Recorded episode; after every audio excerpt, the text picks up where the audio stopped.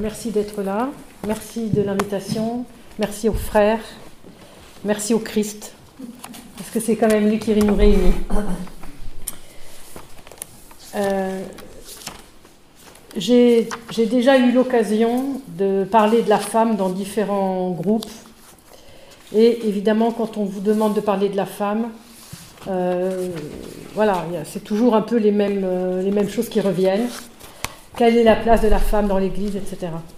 Et j'aurais très bien pu, comme je l'ai fait dans d'autres groupes, vanter, la... surtout qu'on m'a bien expliqué que nous sommes ici dans une communauté euh, de fondement protestant avec quelques catholiques, avec une spiritualité occidentale qui connaît moins ou qui a moins l'habitude de, l'orthodoxie, donc il fallait bien mettre l'accent sur qu'est-ce que c'est la, tradition orthodoxe pour bien qu'on comprenne.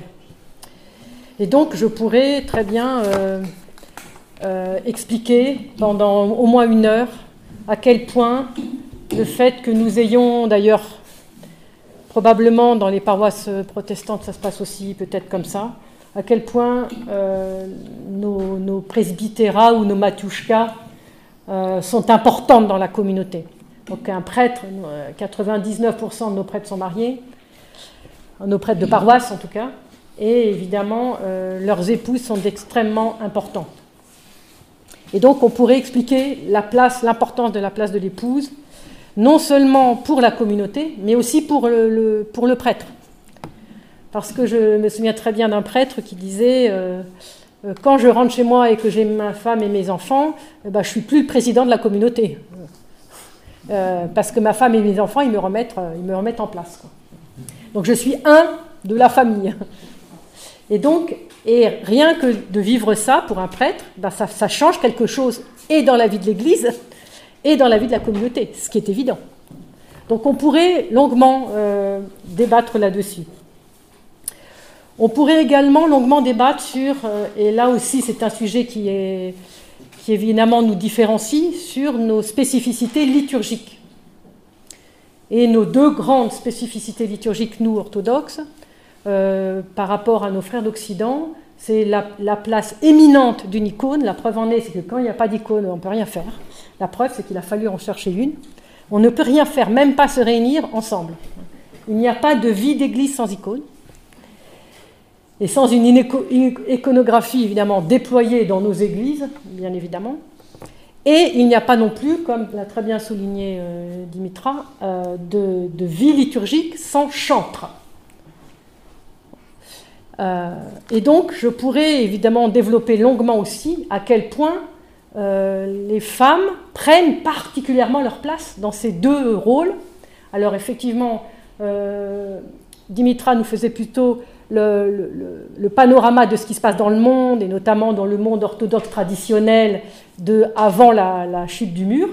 Moi, je vais vous parler plus de ce qui se passe en France, parce que c'est le milieu dans lequel je, navigue. Et donc, effectivement, en France, il n'y a pas trop de difficultés. Euh, beaucoup d'épouses de prêtres sont chantres et même chefs de chœur, euh, énormément. Euh, et, et beaucoup de femmes sont iconographes. Et donc, la place de la femme, elle est éminente, parce que si elle n'était pas là, Bien sûr, il y a des hommes euh, chefs de chœur et des hommes aussi iconographes, mais si la femme n'était pas là, le nombre d'iconographies et le nombre de fresques que nous n'aurions pas, ce serait considérable. Et donc on ne pourrait pas célébrer, parce qu'il n'y a pas de liturgie sans chante et sans fresque, et sans icône. Donc on pourrait, voilà, j'aurais pu faire quelque chose euh, là-dessus. Euh, j'ai choisi de faire tout à fait autre chose, de vous présenter, et d'ailleurs je l'ai oublié dans mon sac, euh, le quatrième euh, chapitre d'un de mes, enfin, de mon premier livre, parce que lorsque Père euh, Romain m'a invité à, parler à, à, parler à cette journée, il m'a dit bon c'est la place de la femme. Et moi alors pour moi la femme évidemment normalement pour une orthodoxe la femme c'est Marie. C'est le modèle la mère de Dieu. Mais pour moi excusez-moi mes chers frères et sœurs pour moi celle qui m'a le plus touchée, en tout cas jusqu'aujourd'hui, même si Marie, évidemment, ça va de soi, hein, qu'il n'y a rien au-dessus de Marie, on est d'accord, c'est Rebecca. Voilà, c'est Rebecca. Et donc je parle de Rebecca pendant 200 pages euh, dans ce petit livre. Et euh, dans, la quatrième, euh, dans la, le quatrième chapitre, je parle de, de, son rôle particulier en lien avec la Mère de Dieu et en lien avec la liturgie et en lien avec la synagogue. Donc on va essayer de faire tous ces liens qui vont peut-être être un peu complexes, mais si jamais vous n'arrivez pas à me suivre, vous, pouvez lever les mains, etc., pour essayer d'expliquer plusieurs choses. Premièrement, comment euh, le premier et le deuxième testament euh, euh, se relient, comment ils se relient non seulement entre eux par des réminiscences que l'on connaît bien généralement chez les chrétiens, mais ils se relient entre eux par des traditions orales, c'est-à-dire par la manière dont on, dont dès, les, dès avant l'ère chrétienne, on a commencé à, à interpréter l'Ancien Testament et comment ensuite on a continué à, l'interpréter euh, avec les pères de l'Église euh, euh, dans l'Église. Alors, alors avant, de, voilà, avant de préciser tout ça par rapport à ce que nous, nous vivons dans la liturgie de l'Église orthodoxe, deux points qui sont évidemment très clairs pour tout le monde, mais c'est bien de les rappeler c'est d'abord l'importance des femmes dans la Bible, parce que je pense qu'à cause de ce qui a été dit, et évidemment à cause d'une société très patriarcale, on a l'impression que c'est les hommes qui dominent toute la Bible. On dit toujours le Dieu d'Abraham, d'Isaac et Jacob, et on oublie qu'il est aussi le Dieu de Sarah, Rebecca, Léa et Rachel. Bon. Et donc, euh, donc c'est très important qu'on sache que ces femmes ont été fondamentales, fondamentales. Si elle n'avait pas été là, Moïse serait mort, parce que c'est grâce à Myriam euh, qu'il a été sauvé des eaux. Euh, si Sarah n'avait pas été là, on ne sait pas où serait allée la promesse, parce que c'est par Sarah que la promesse va bien sur Isaac euh, pour continuer la lignée. Si Rebecca n'avait, pas été là, nous ne saurions pas non plus jusqu'où serait allée la promesse, parce que c'est Rebecca qui déguise son fils Jacob pour que la, bénédiction vienne sur lui, etc., etc. Alors on pourrait aussi développer beaucoup ça, mais comme on est dans la Bible, là j'ai envie de dire, on est tous, euh, tous d'accord, on, a bien les mêmes saintes écritures. Donc simplement, nous rester éveillés que bien que ce soit extrêmement discret, la place des femmes est fondamentale dès la Bible. Et donc forcément, nous, Église chrétienne, de cette, de cette parole inspirée, nous devrions comprendre à quel point la place des femmes est extrêmement importante. Et pour euh, rebondir sur ce qui vient d'être dit, avec lequel évidemment je suis en parfaite euh, communion, c'est qu'il y, y, a quelque chose qu'il nous faut peut-être aussi saisir, c'est que peut-être, peut-être, la place de la femme, elle sera peut-être moins en visibilité, comme elle n'était pas en visibilité dans le Premier Testament. Elle sera peut-être moins, d'ailleurs, dans le Second non plus. Dans le Second Testament, elles sont beaucoup moins visibles aussi que les douze. Et pourtant, elles sont fondamentales. Marie-Madeleine, apôtre des apôtres. Et donc je pense que est-ce qu'il faut à tout prix prendre la première place en tant que femme ou est-ce qu'il faut simplement euh, être comme ça, j'ai envie de dire, un peu en discrétion, mais euh, faisant tout le temps basculer l'avènement du règne de Dieu grâce à notre, à notre vision prophétique, grâce à notre intériorité, grâce à tout ce que le Seigneur nous donne à nous, les femmes, de manière peut-être... Euh, en tout cas particulière. Hein. On ne va pas parler de plus et mieux parce qu'on ne sait pas. On sait pas comment Dieu parle à chacun, mais en tout cas d'une manière unique, d'une manière euh, féminine, d'une manière euh, avec cette perception, cette sensibilité que, nous avons. Alors maintenant, je voudrais essayer de commencer par expliquer un tout petit peu euh, l'iconographie par rapport donc à ce personnage de Rebecca. Alors vous savez que on dit chez nous que l'icône, effectivement, elle est peinte, mais on dit que c'est une écriture. L'icône est une écriture et quelque part, elle réécrit le texte euh, à sa façon, elle réécrit le texte révélé à sa façon. Et on pourrait même dire euh, qu'elle est une sorte de midrash du texte biblique. si quelqu'un ne comprend pas ce terme, on pourra l'expliquer. Hein, donc, toute une interprétation du texte. Euh, et cette tradition iconographique de l'Église orthodoxe est une tradition extrêmement codifiée. Il y a un canon de l'icône de la même manière qu'il y a un canon de la Bible. Et, euh, donc nous entrons quelque part dans le récit en images où des éléments de la tradition orale vont se perpétuer. Et donc j'ai choisi une mosaïque que je vais essayer de vous, de vous, de vous projeter. Regardons bien cette image. Et c'est là où c'est le. Alors d'abord, nous sommes au XIIe siècle et nous sommes à, Mont... à Montréal, en Sicile. Sicile, la Sicile est encore dans l'Empire byzantin à cette époque. Donc c'est très intéressant parce que nous sommes en Occident, mais dans l'Empire byzantin. Donc vous voyez, on est vraiment à la charnière euh, voilà, de ce que nous voulons essayer de vivre, nous, ici, euh, quand nous sommes entre frères chrétiens. Et ce qui est très intéressant, c'est que dans cette image, c'est la manière byzantine de montrer le rôle de la femme. Qu'est-ce qu'on voit? Donc on voit euh, Rebecca qui euh, verse de l'eau dans une auge pour les chameaux. Si vous connaissez bien le chapitre 24 du livre de la Genèse, vous savez par cœur que euh, le serviteur d'Abraham est venu chercher une épouse pour Isaac, il s'arrête près du puits et il fait une prière à Dieu en lui disant, Seigneur, montre-moi, parmi celles qui viendront chercher de l'eau au puits, montre-moi celle que tu as destinée à ton fils Isaac. Et nous découvrons, enfin, l'iconographe nous montre celle que Eliezer, qui est celui qui tend la main comme ça vers elle, euh, la désignant, euh, a découvert comme étant celle qui euh, sera la femme d'Isaac. Comment il la découvre? Alors premièrement, regardez bien cette icône. Elle ne le regarde pas. On n'est pas dans une scène de séduction. On n'est pas dans une scène. Elle est complètement intériorisée complètement à son affaire. Et en plus, elle a les cheveux couverts, ce qui est normalement pas le cas pour les jeunes filles qui ne sont pas mariées dans l'iconographie. Donc il y a cette espèce de, de non-séduction, de, voilà, d'intériorisation, euh, de modestie. Hein, on appelle ça en, hébreu, on dit la tzliout, quelque chose de modeste, comme ça, de, de réservé face aux hommes et elle fait son travail de remplir euh, l'eau pour les chameaux. Et vous savez que euh, la prière de,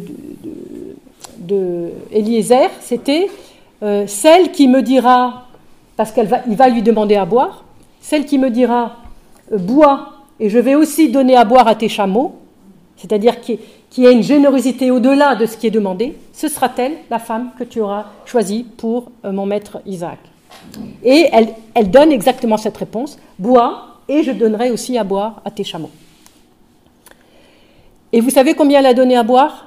500 litres. Vous voyez le temps qu'elle a pris, quoi. Parce qu'il y avait 10 chameaux. Donc, on, a fait le compte et ça fait 500 litres. Mais peu importe, ce qui est important, c'est cette, cette euh, surtout dans cette image que je trouve extraordinaire, c'est ce jaillissement de vie. Regardez l'abreuvoir, il est comme l'eau, il est tout, il est tout plein de vie, à côté du puits qui est tout, qui est tout, tout sec un peu, hein, tout, figé, alors que, alors que c'est de l'eau jaillissante qu'elle propose, une eau vivante. Et regardez cette cruche, regardez comment elle est placée cette cruche dans l'image, c'est absolument époustouflant. On a l'impression qu'elle est en train de donner la vie, qu'elle est en train de porter un enfant. voilà ça c'est toute la symbolique de la mystique j'ai envie de dire, euh, byzantine, qui, par la façon de réécrire, d'écrire simplement le texte, réécrit en nous montrant la fécondité d'une femme. La fécondité par cette eau qui jaillit, par cette eau vivifiante.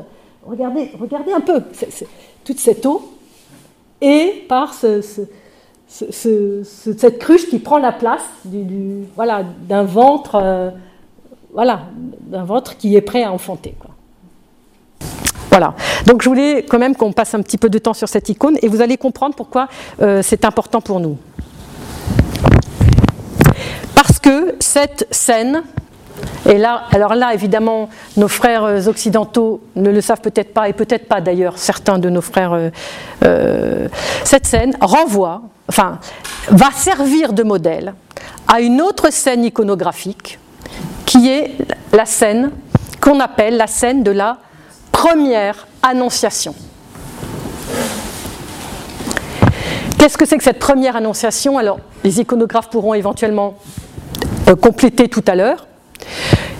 Euh, la tradition byzantine, euh, s'appuyant sur un, proto-évangile, dit que, pour que, pour que la mère de Dieu soit préparée à l'annonce à l'annonce de, la naissance par l'archange Gabriel, quand elle vient puiser au puits l'eau qui lui est nécessaire pour sa maison, euh, elle reçoit la visite d'un ange, comme on voit ici euh, sur, l'icône, qui, ne parle pas, mais qui, voilà, qui vient comme ça, comme pour la préparer, pour qu'elle ne soit pas effrayée au moment où l'ange va s'imposer devant elle et lui porter l'annonce. Alors il y a peut-être d'autres détails, je laisserai tout à l'heure les, iconographes éventuellement euh, préciser. Alors voici, ce que dit le protévangile de Jacques. Elle prit sa cruche et sortit puiser de l'eau. Et voici qu'une voix lui dit Réjouis-toi, pleine de grâce, le Seigneur est avec toi, tu es bénie parmi les femmes. Et Marie regardait à droite et à gauche pour voir d'où venait cette voix, et toute tremblante, elle rentra dans sa maison. Donc l'apocryphe euh, donne cette idée-là, mais euh, l'image ne, voilà, l'image ne donne pas le texte, si vous voulez. Donc on ne sait, pas. Est-ce que l'ange lui a dit ou lui a pas dit? Bon, moi j'ai toujours entendu dire dans l'Église que l'ange ne lui avait pas parlé dans cette première annonciation, mais bon, après on peut interpréter. Alors, euh,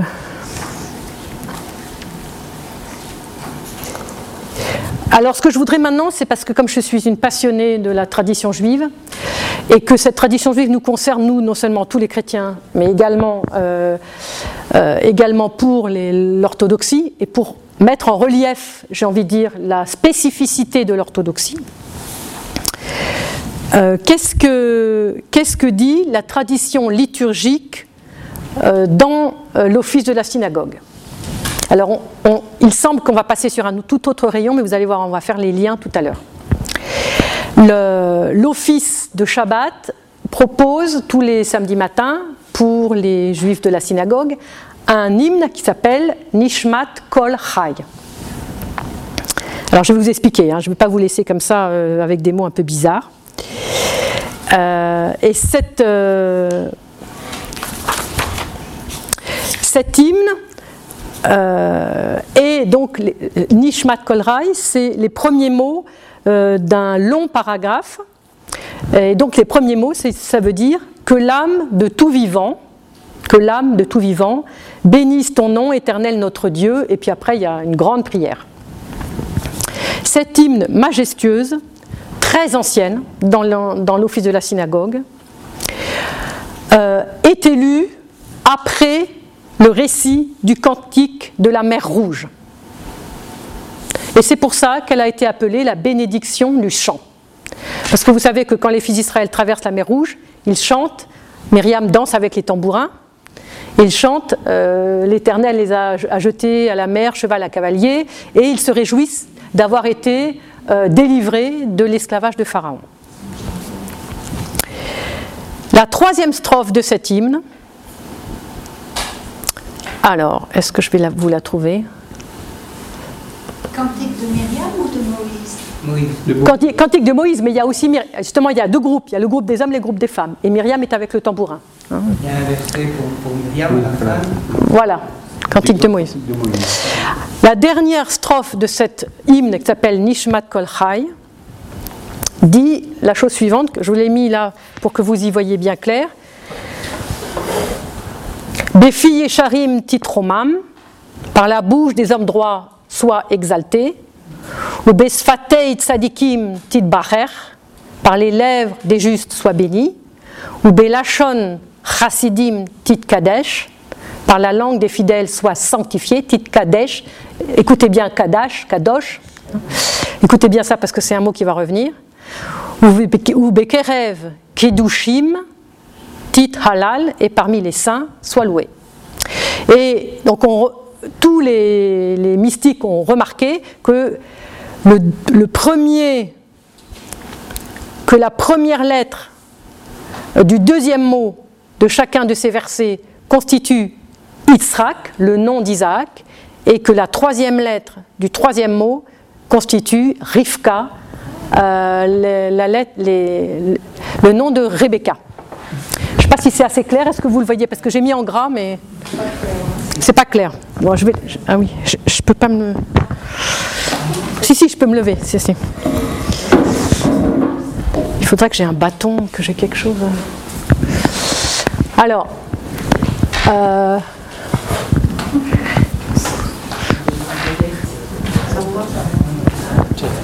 ah, très bien, merci. Merci. Donc, Yod, Tsad, Tzadé, Chet, Kouf, Yitzhak, Isaac, Resh, Bet, Kouf, He, Rivka, Rebecca. D'accord?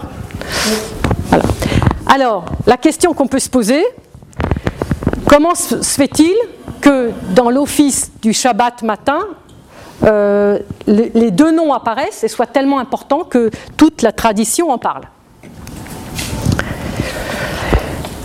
Et en même temps, voyez avec quelle discrétion ils sont là, puisque c'est tout juste si on les voit. Hein, euh.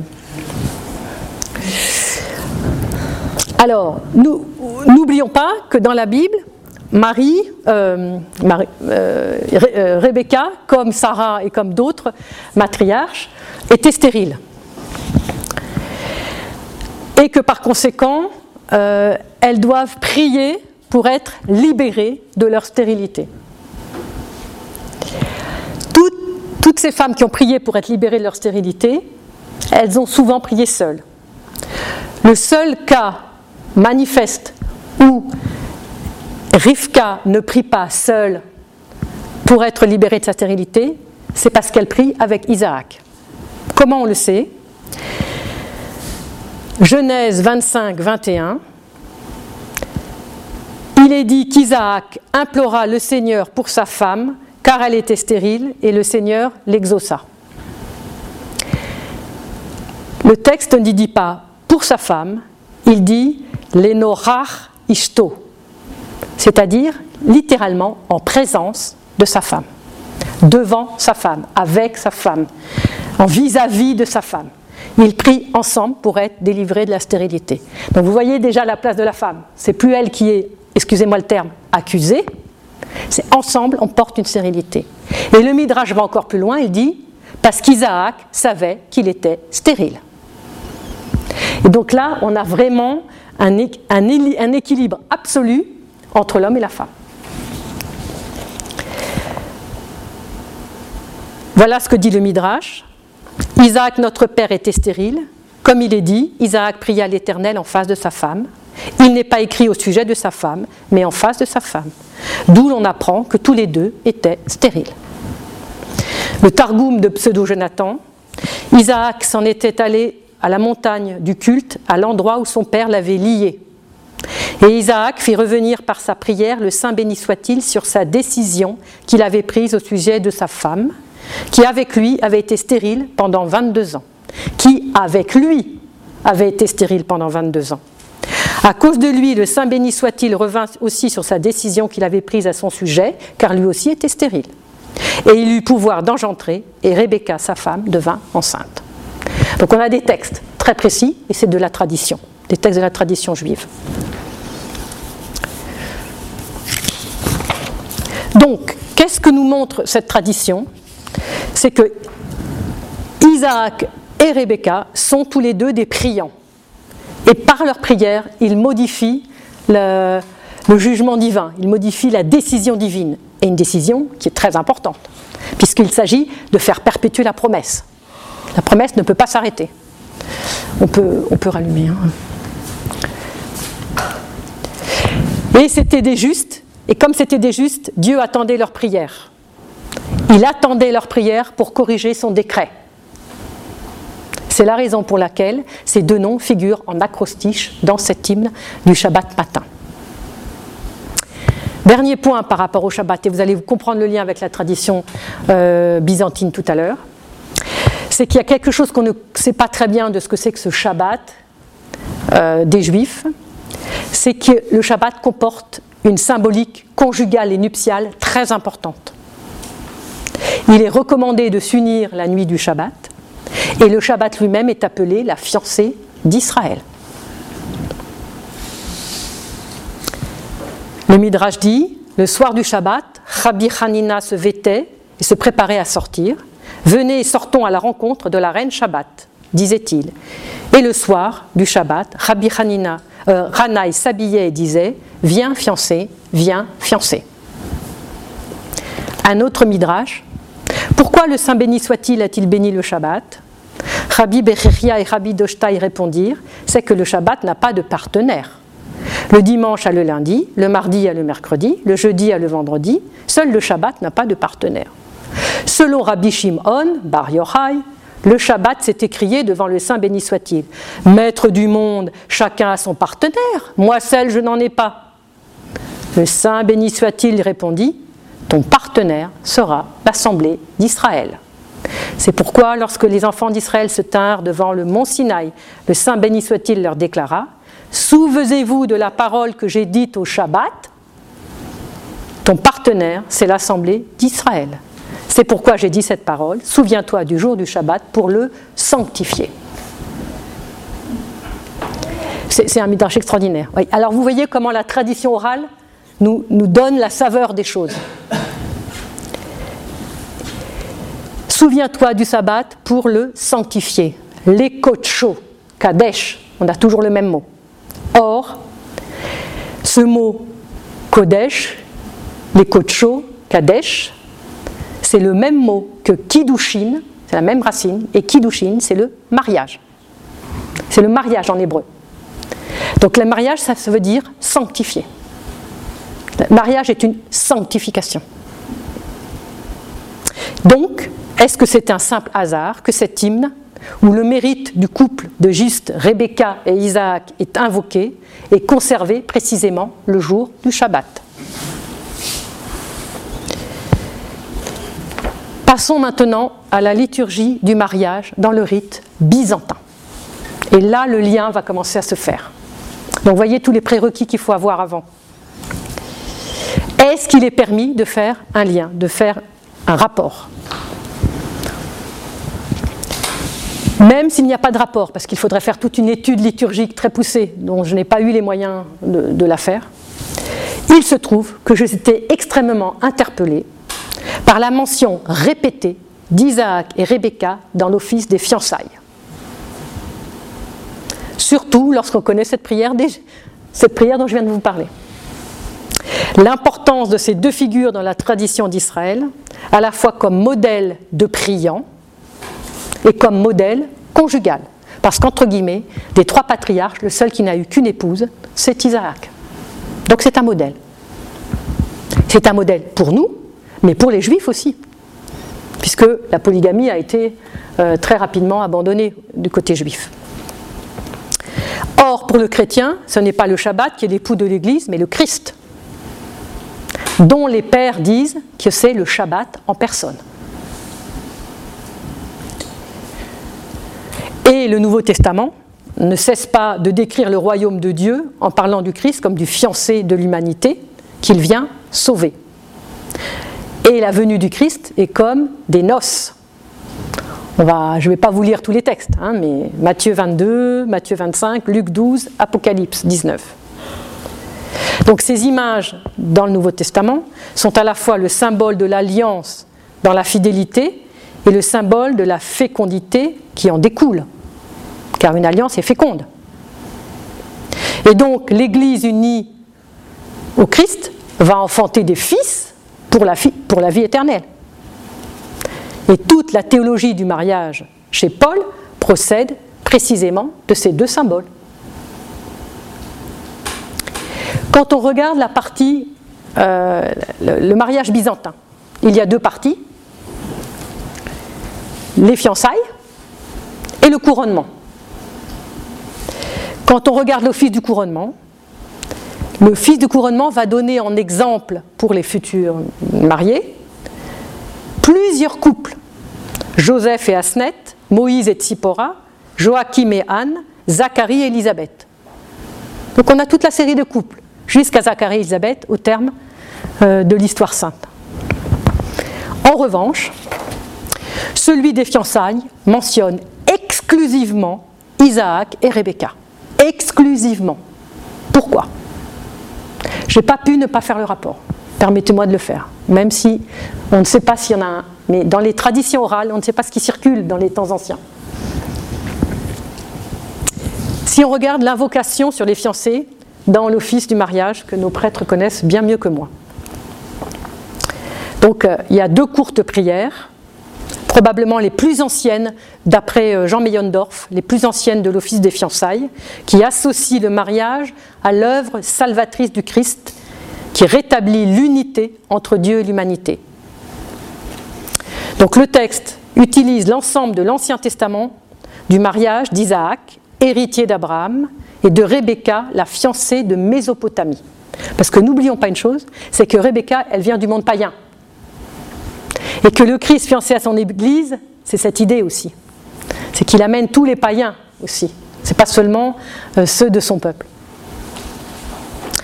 Voici la prière. Dieu éternel, qui rassemble dans l'unité ce qui est séparé et rend indestructible le lien du mariage, toi qui as béni Isaac et Rebecca, et fis d'eux les héritiers de ta promesse. Toi-même bénis également tes serviteurs que voici, et dirige-les en toute œuvre de bien, Seigneur notre Dieu, qui parmi les nations t'es choisi pour fiancer l'Église vierge et pure. Bénis ses fiançailles et garde tes serviteurs que voici dans l'unité, la concorde et la paix. Donc cette première prière des fiançailles va mettre l'accent sur l'unité de ce qui est séparé.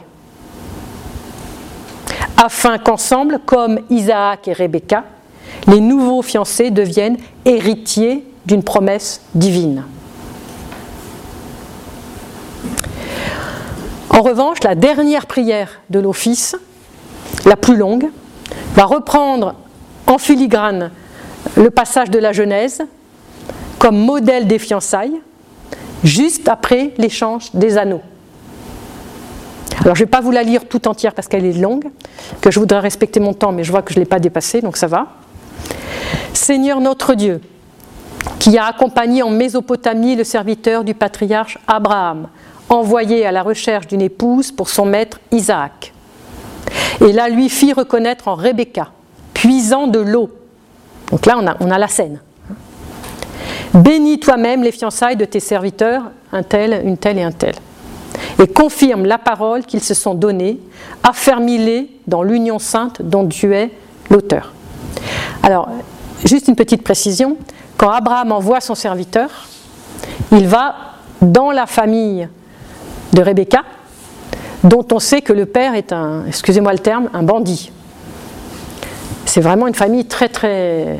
Voilà, et, euh, on, a le, sentiment qu'Abraham, en voyant son serviteur, il, est comme, il est comme celui qui envoie, c'est comme le père qui envoie le fils dans le monde où on est tous des bandits, quoi. on est tous des pécheurs.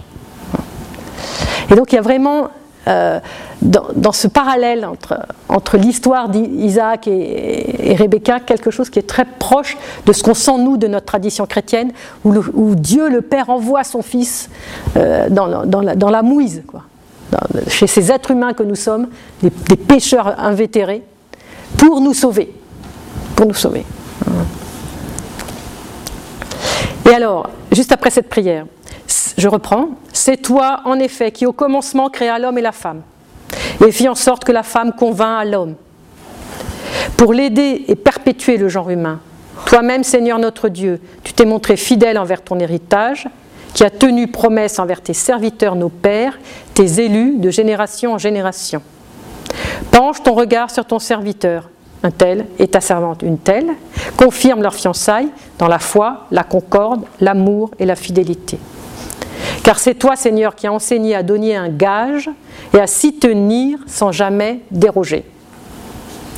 C'est par l'anneau. Donc à la fin de cette prière, il y a l'anneau, puisqu'on vient de transmettre les anneaux. C'est par l'anneau que fut donné le pouvoir à Joseph en Égypte. Par l'anneau que fut glorifié Daniel au pays de Babylone. Par l'anneau que notre Père céleste montra sa compassion envers son Fils prodigue. Mettez, disait-il, un agneau à sa main droite, et immolant le veau gras, festoyons joyeusement. Si vous regardez le texte, c'est pas marqué la main droite dans le texte. La tradition orale de l'Église, elle, précise que c'est la main droite. Donc c'est très intéressant, parce que la main droite, c'est la droite. Hein. C'est toute, la, générosité du Père.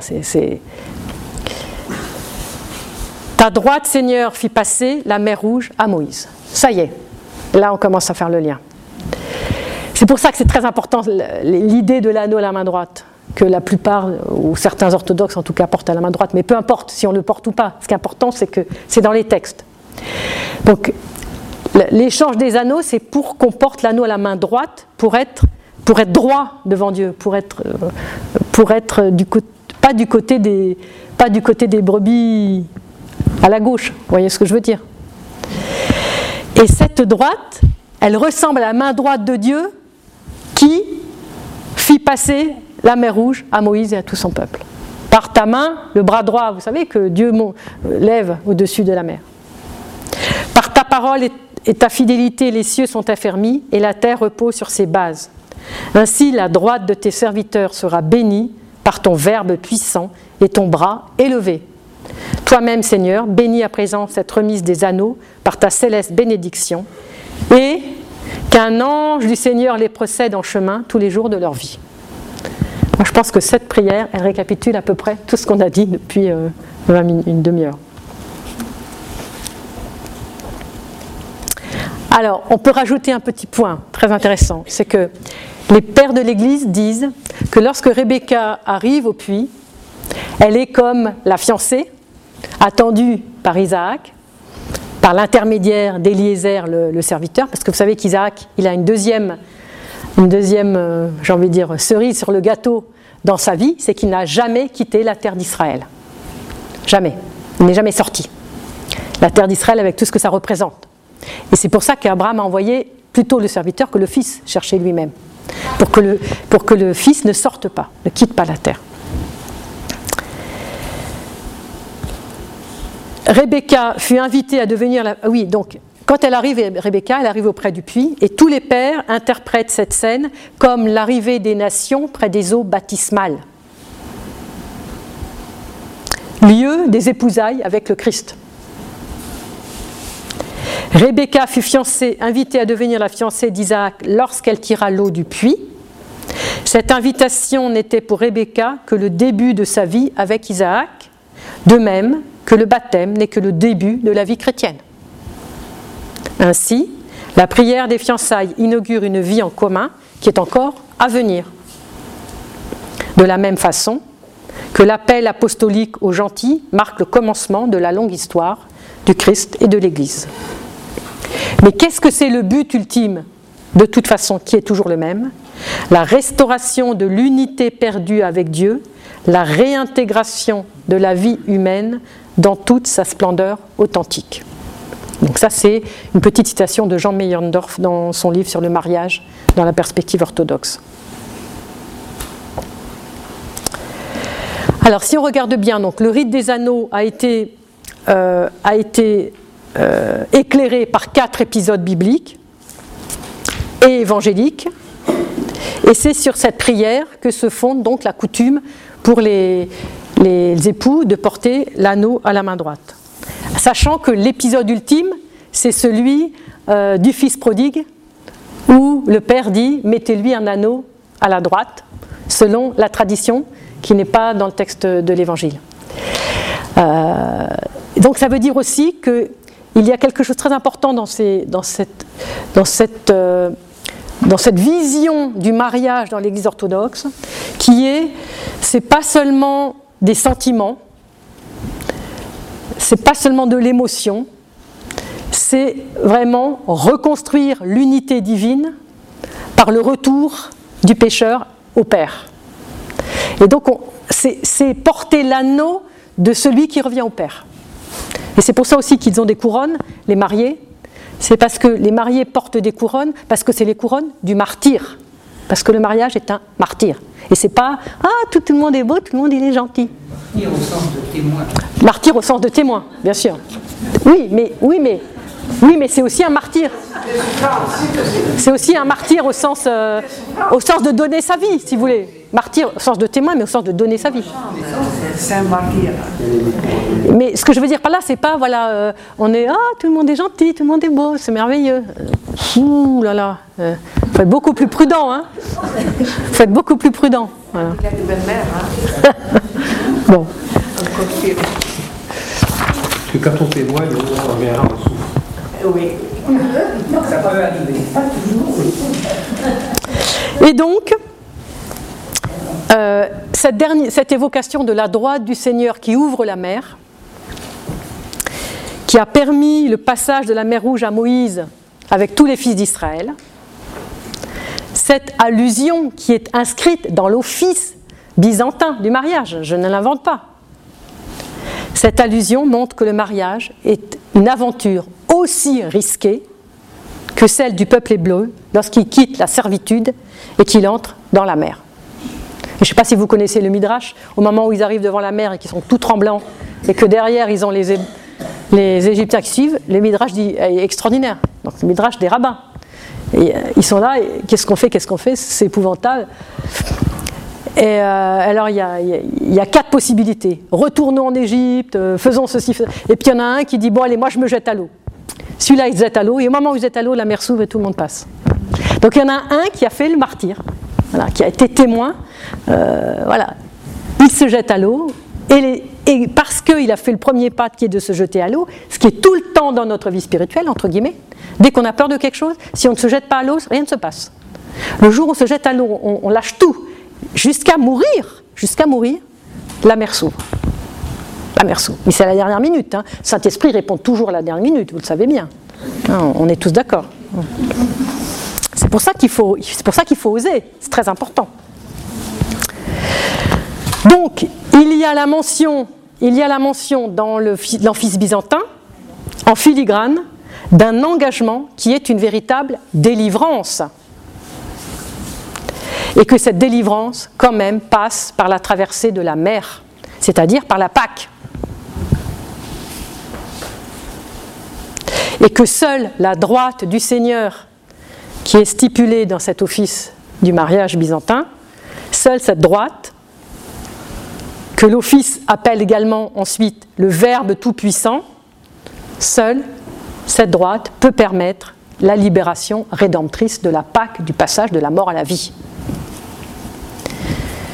Je vais conclure. Rassemblons tout ce que nous avons vu un peu rapidement. On pourrait évidemment beaucoup développer, hein, mais j'ai essayé de faire court. Ceux qui veulent en savoir plus, eh ben, quatrième chapitre, euh, c'est beaucoup plus développé. L'image de la scène de Rebecca va servir de modèle à la fresque de la première annonciation, où la Vierge Marie vient avec sa cruche au bord du puits. Les pères vont, font évidemment le lien entre Rebecca et la Mère de Dieu, pour la bonne raison que dans le texte de Genèse 24, euh, de l'histoire de Rebecca, il est dit aucun homme ne l'avait connue. Et que la mère de Dieu dit en Luc 1, 34, je ne connais pas d'homme, comment ça va se passer? Donc il y a bien une résonance aussi de pas d'homme, il n'y a pas d'homme, il n'y a que des femmes. C'est bien, hein? Il n'y a que des femmes. Mais la femme là-bas, c'est la nature humaine. Ah, d'accord. L'iconographie, donc. Oui, oui, c'est sûr. L'iconographie va garder l'analogie scripturaire en prenant comme modèle pour la première annonciation cette scène de Rebecca au puits. La liturgie byzantine va accompagner à son tour cette similitude par la comparaison entre la mer Rouge et la Vierge. La preuve en est, c'est que dans un des tropères de l'office byzantin, c'est le doxakénine des stichères de vêpres du samedi du ton 5, où l'on dit L'image de l'épouse inépousée fut jadis signifiée par la mer Rouge. Là, Moïse partage les eaux. Ici, Gabriel annonce le miracle. Tiens, il y a bien un lien. Autrefois, Israël traversa à pied sec l'abîme. Maintenant, sans semence, la Vierge enfante le Christ. La mer, après le passage d'Israël, est demeurée infranchissable. L'Immaculée, après l'enfantement de l'Emmanuel, demeure sans corruption. Vous voyez tous les fils qui se tissent.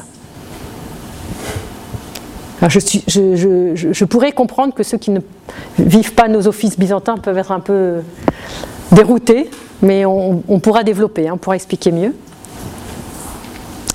Nous voyons donc qu'il y a euh, une harmonie tout à fait étonnante, puisque la mer Rouge est présente à la fois juste avant cette fameuse prière de Nishmat Kol Chai dans l'office du Shabbat matin, où sont glissés dans cette prière les noms d'Isaac et Rebecca.